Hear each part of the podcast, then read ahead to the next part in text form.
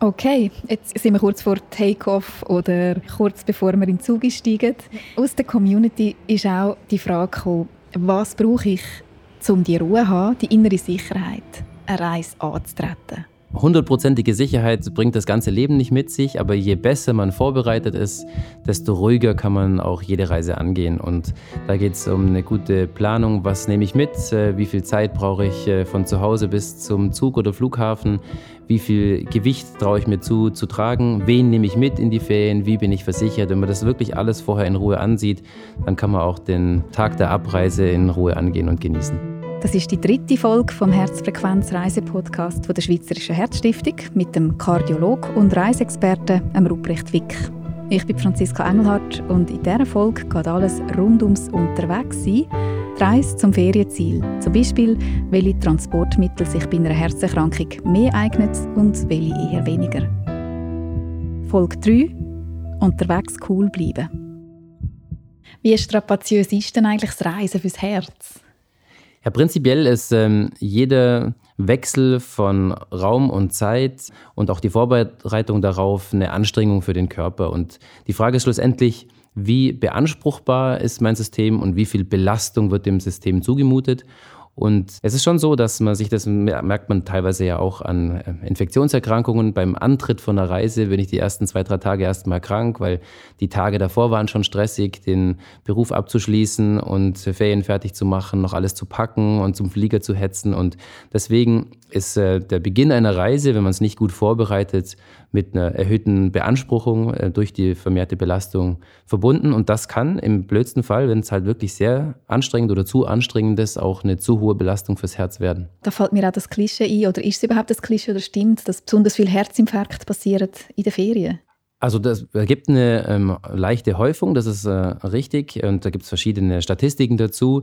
Ähm, generell ist es ganz wichtig, dass man weiß, womit es zusammenhängt. Das passiert nicht ähm, aus dem blauen Himmel, sondern eigentlich immer nur, wenn Risikofaktoren bestehen. Also wenn ähm, eine erhöhte Stressbelastung im Alltag zu Hause auch zu so einem Auftreten führen kann. Und eben ist es in dem Fall ein erhöhter Stress äh, für den Körper und auch für den Geist. Und deswegen kann es durch die erhöhte Belastung zu vermehrten Herzattacken kommen. Mhm.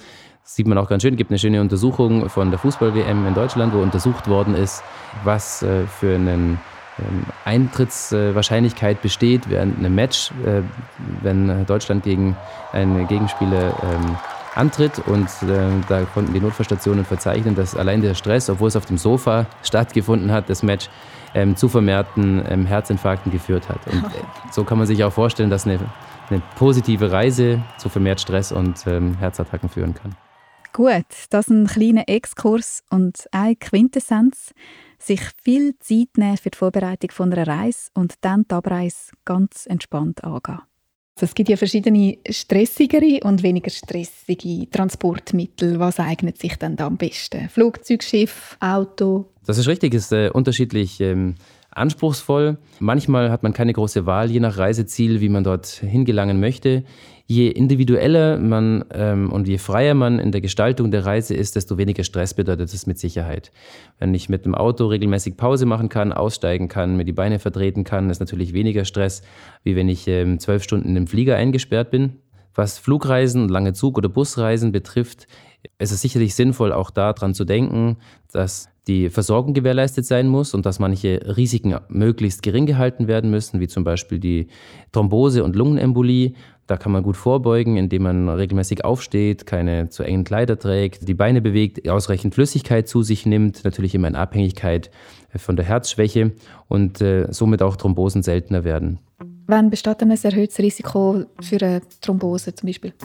Das ist insbesondere, wenn man schon mal eine Thrombose oder Lungenembolie hatte, aber auch äh, manche Medikamente, wie zum Beispiel auch äh, Antibabypille, können das Risiko erhöhen. Raucher haben ein etwas erhöhtes Risiko für Thrombosen oder wenn ein Übergewicht besteht, das auch eine Abflussbehinderung erzeugen kann von dem Blut, das zurück aus den Beinen in den Körper fließen möchte. Und dann macht es Sinn, mit seinem behandelnden Arzt darüber zu sprechen, ob man so eine Thromboseprophylaxe einerseits als Kompressionsstrümpfe und andererseits auch als diese ja, Fragminspritze, die Antithrombosespritze durchzuführen. Lang eingepfercht in einem Bus oder Flugzeug sitzen ist also nicht ideal. Und weit weg fliegen sollte man sich jetzt mal, abgesehen von ökologischen Bedenken, zweimal überlegen, wenn die körperliche Verfassung gerade nicht die beste ist. Im Prinzip sind Flugreisen insofern ein kleines bisschen gefährlicher, was die Akutversorgung betrifft, als Zugreisen, die zwischen Städten stattfinden, weil natürlich, wenn es zu irgendeinem Ereignis kommt, der Flieger nicht abrupt stehen bleiben kann im nächsten Dorf für eine medizinische Versorgung und die Versorgungsmöglichkeiten auch im Flieger selbst wenn jetzt ein Spezialist, ein Arzt oder so an Bord ist, äußerst schwierig sind, weil man hat die Materialien nicht zur Verfügung, man hört nichts, sieht nichts, es ist extrem eng in so einem Flugzeug. Also insofern, wenn es jetzt wirklich ähm, mit einem erhöhten Risiko einhergeht, so eine Reise, dann würde ich eher ein individuelles Transportmittel bevorzugen. Wie ist es dann mit dem Flughafen? Das ist auch so eine große Frage, die immer wieder auftaucht ist bei diesen Fragen aus der Community. Was müssen ICD-Träger oder Leute mit einem Herzschrittmacher besonders beachten, gerade jetzt zum Beispiel eben Stichwort Sicherheitskontrolle am Flughafen? Ja, das ist ein äh, ganz wichtiger Punkt. Ich glaube, das Wichtigste vorneweg, ähm, wovor viele Angst haben, ist, dass das kein Risiko für den Patienten oder die Patientin oder den Schrittmacher betrifft, wenn man nicht genau in dieser Schleuse stehen bleibt, wo die Sicherheitskontrolle passiert. Die Strahlung, die da ausgeübt wird, führen nicht zu irgendwelchen Umprogrammierungen oder zu irgendwelchen Schockauslösungen von so einem Gerät, äh, wenn man das einfach zügig passiert. Also der Sicherheitsaspekt ist sicher nahezu zu vernachlässigen. Das ist so ähnlich wie die äh, Fragestellungen, die es gibt beim Beladen von einem Elektroauto oder bei einem Benutzen von einem Induktionsherd.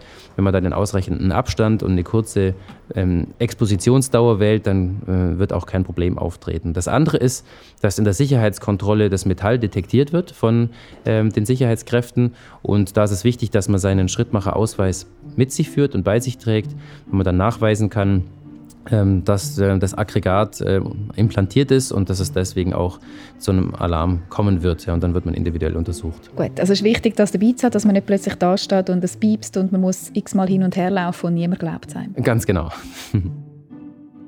das Schöne liegt ja häufig so nah. Darum sind auch viele Leute aus der Community von der Schweizerischen Herzstiftung in den Ferien mit individuellen Transportmitteln unterwegs. Mit einem Auto, einem Velo oder einem Camper. Eine Frau, die uns geschrieben hat, macht gerne Ferien mit dem Wohnmobil und sie spricht ein wichtiges Thema an, das viele Menschen in der Schweiz betrifft. Das Vorhofflimmern. Kann man dann in die Ferien? Ja, prinzipiell kann ich sehr empfehlen. Campen tue ich auch sehr gern. Insofern kann man das äh, auch ins Auge fassen, wenn man Vorhofflimmern oder Flattern hatte. Prinzipiell ist Vorhofflimmern eine sehr, sehr häufige Erkrankung. Es betrifft ungefähr 100.000 äh, Menschen in der Schweiz und das wird ungefähr nochmal zehnmal so viel ähm, bei Menschen über 75 Jahren. Vorhofflimmern kann ja als permanente Form vorliegen und kann äh, vorliegen, wenn es nur hin und wieder auftritt. Und äh, bei der permanenten Form von Vorhofflimmern ist sicherlich zu beachten, dass man in häufigen Fällen äh, Blutverdünnung einnimmt. Und das kann, wenn man jetzt viel werkelt, ähm, beim Campen natürlich theoretisch auch mal zu einer Verletzung führen und ähm, dann das Blutungsrisiko erhöhen. Das ist was, worauf man achten muss. Und das andere ist, wenn es nur selten auftritt, das Vorhofflimmern, ähm, dann führt auch wiederum erhöhter Stress oder erhöhte Belastungen fürs Herz dazu, dass äh, Vorhofflimmern auftreten kann. Das ist Schlafmangel, ähm, vermehrte körperliche Aktivität, aber auch vermehrter Alkoholgenuss. Ähm, also verschiedene Aspekte, die beim ähm, Campen auftreten können, können dazu führen, dass es unter Umständen, wenn es sogenannt paroxysmal auftritt, dann auch mal kommt. Und was machen wir dann? Dann kommt es darauf an, ob das äh, beim ersten Mal, wenn es aufgetreten ist oder wenn es auch im Alltag auftritt, von alleine weggeht oder ob es eine spezifische Therapie braucht.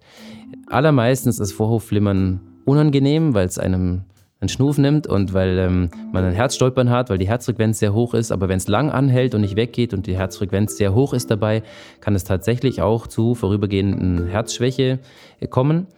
Das macht Sinn, dann in der ähm, spezifischen Situation das mit einem behandelten Kardiologen oder Kardiologin zu besprechen, weil es gibt so Tabletten, die man nehmen kann, um das Vorhofflimmern zu beenden oder zumindest mal die Herzfrequenz in der Situation zu reduzieren.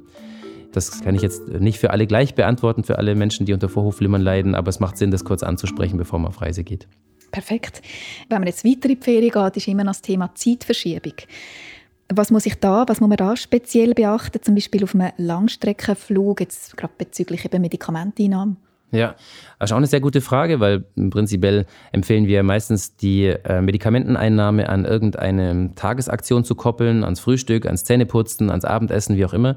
Und das verschiebt sich ja dann zeitlich doch sehr relevant ähm, bei einem Transatlantikflug. Und äh, es ist sehr sinnvoll, am Anfang, wenn man ankommt, noch zur Schweizer Zeit zum Beispiel die Medikation einzunehmen und das dann innerhalb von drei, vier Tagen ähm, langsam an die örtliche Gegebenheit anzupassen. Also dass man dann die Einnahme jeweils um zwei bis drei Stunden verschiebt, um keine zu großen Lücken aufkommen zu lassen in der Einnahme. Aber dann schlussendlich, wenn man doch irgendwo drei, vier Wochen Ferien macht oder auch schon bei zwei Wochen kann sich das lohnen, dass man nicht mitten in der Nacht aufstehen muss, um Medikamente zu nehmen. Tipptopp, das bringt uns zu der nächsten Folge. Wie fühle ich mich rundum sicher an der Reisedestination? Das ist die Folge 3 vom Herzfrequenz-Reisepodcast der Schweizerischen Herzstiftung. In vier Folgen redet wir über das Reisen mit einer Herz-Kreislauf-Erkrankung. Auf swissheart.ch können Sie einen handlichen kleinen Reiseführer mit vielen weiteren Tipps rund ums Reisen bestellen. Produziert wurde ist der Podcast von mir, der Franziska Engelhardt von der Podcast Schmidi. Wenn Sie noch mehr hören wollen rund um Prävention von Herzinfarkt und Hirnschlägen, oder Geschichten hören wollen von Betroffenen und ihren Lebensretterinnen und Lebensrettern, hören Sie doch unsere weiteren Podcasts. Sie finden alle drei Staffeln unter dem Namen Herzfrequenz auf swissart.ch oder auf allen relevanten Podcast-Apps.